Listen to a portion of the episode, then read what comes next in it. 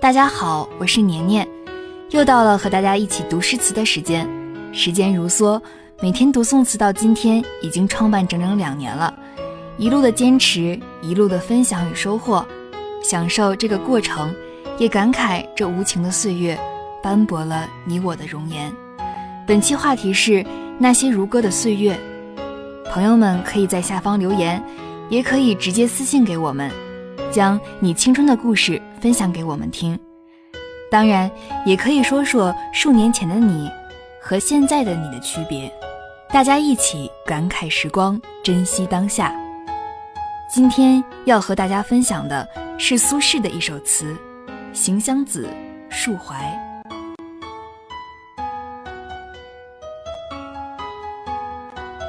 《行香子·述怀》青叶无尘，月色如银。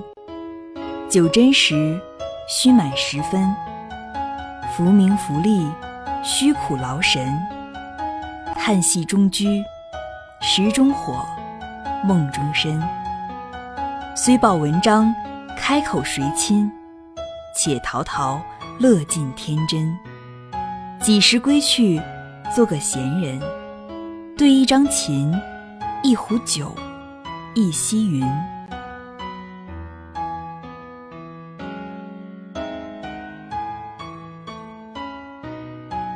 回家的那条路，每日都是开车走过，匆忙的脚步和轰鸣的发动机声掩盖了那份清静的心。如今已是五月，春感觉还没来就已经走了，多少事觉得还没来得及回首。多少春日的计划还没来得及去实现，但四季轮回的脚步不会停歇，你永远都敌不过岁月。对于岁月是一个亘古不变的话题，我们在感慨，古人也在感慨。每个人生来都应该树志，都应该任重道远，这是儒家观点。独与天地精神共往来。这是道家思想。入世的功利，出世的清静，也困扰了中国文人几千年。这首词其实就是苏轼陷于出世入世纠结之中写来的。从其所表现的强烈退隐愿望来看，应是苏轼在宋哲宗元佑时期的作品。当时宋哲宗年幼，高太后主持朝政，罢行新法，启用旧派。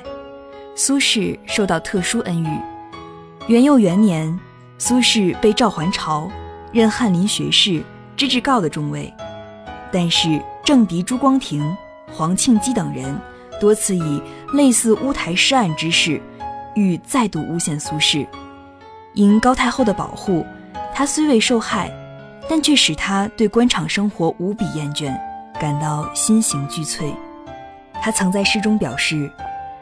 老病思归真赞誉，功名如幻终何得？从来自笑画蛇足，此事何殊时鸡泪？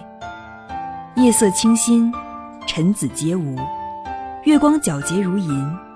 此种夜的甜美，只有月明人静之后才能感到。与日间尘世的喧嚣判若两个世界。把酒对月，常是诗人的一种雅兴。美酒盈樽。独自一人，仰望长空，遐想无穷。此时的苏轼正为政治纷争所困扰，心情苦闷，因而他这时没有把酒问青天，也没有起舞弄清影，而是严肃地思索人生的意义。月夜的空阔神秘，去寂无人，正好冷静地来思索人生，以求解脱。苏轼以博学雄辩著称，在诗词里经常发表议论。此词在描述了抒情环境之后，便进入玄学思辨了。作者曾在作品中多次表达过人生如梦的主题思想，但在这首词里，却表达得更明白、更集中。他想说明，人们追求名利是徒然劳神费力的，万物在宇宙中都是短暂的。人的一生只不过是戏中居、石中火、梦中身一样的须臾即逝。作者为说明人生的虚无，从古代典籍里找出了三个习用的比喻。庄子之北游云：“人生天地之间，若白驹之过隙，忽然而已。”古人将日影誉为白驹，意为人生短暂的像日影移过墙壁缝隙一样。文选潘岳河阳县作李善注引古乐府诗：“凿石见火能几时？”和白居易对酒的“石火光中寄此身”，意味人生如碎石之火。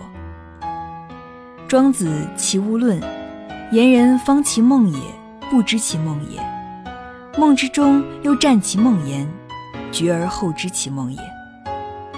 且有大觉而后知此其大梦也，而愚者自以为觉。”唐人李群玉自遣之：“浮生暂寄梦中身。”即表述庄子之意。苏轼才华横溢，在这首词上片结句里，令人敬佩的集中使用三个表示人生虚无的词语，构成博喻，而且都有出处，将古人关于人生虚无之语密集一处，说明作者对这一问题是经过长期认真思索过的。上篇的议论虽然不可能具体展开。却概括集中，已达到很深的程度。下片开头以感叹的语气补足关于人生虚无的认识。虽报文章开口谁亲，是古代士人宏才伐尽用，不被知遇的感慨。苏轼在元佑时虽受朝廷恩遇，而实际上却无所作为，团团如磨牛，步步踏尘迹，加以群小攻击，固有事感。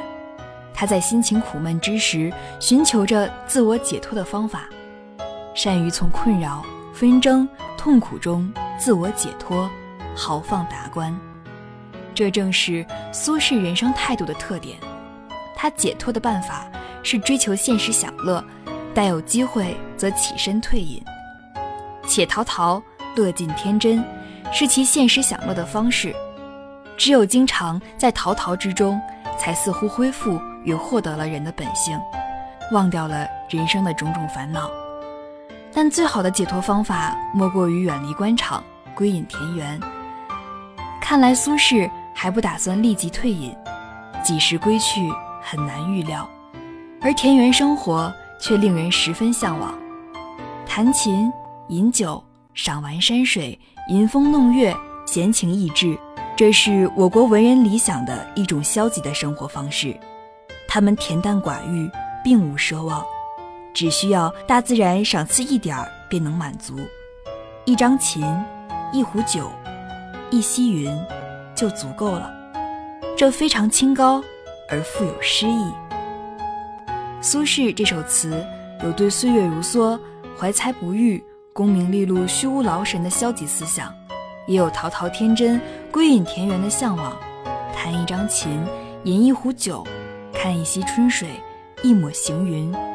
可作为一位儒士，他做不到归隐，手中无事，耳边无忧，也就不是这个苏轼了。在当下，有生活中柴米油盐的繁琐，也有工作中沉沉浮浮的身心俱疲，久了会累的。而我们所需要做的，不是卸甲归田的那种隐居，也不是乐于尔虞我诈的那种世故。每天听一首宋词，看一本书，让自己灵魂安放，我们也有了那一张琴，一壶酒，一溪水。